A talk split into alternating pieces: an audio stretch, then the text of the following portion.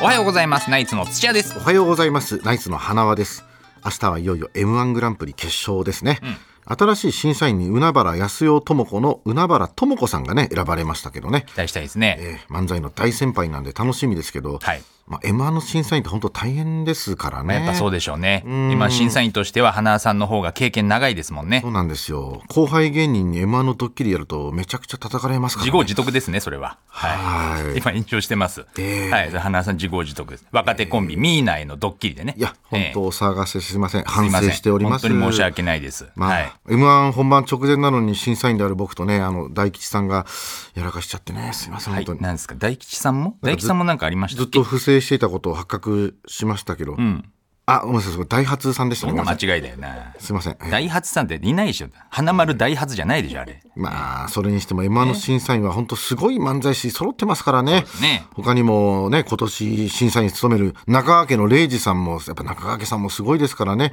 初代 M1 のチャンピオンですから、まあ、今とは全然違いますからね、優勝賞金が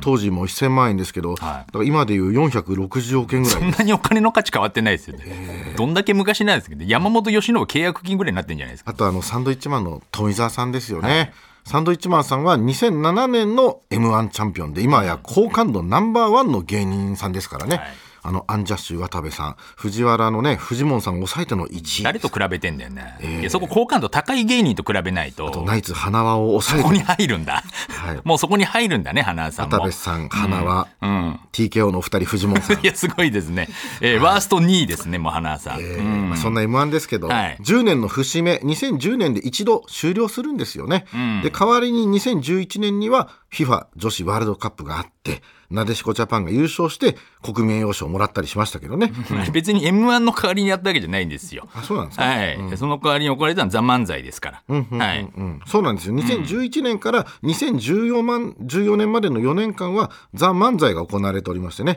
えーそこで2014年にチャンピオンになったのが博多華丸大吉そうですねさんですねそはいえーそれからというものこのバラエティで大活躍してね、これまでのサッカー選手らしからぬ発言で注目を集めま丸した、山桂里奈になってます途中から、はい完全に丸山桂里奈さんの話になっでて国民栄誉賞を剥奪されまさしれててないです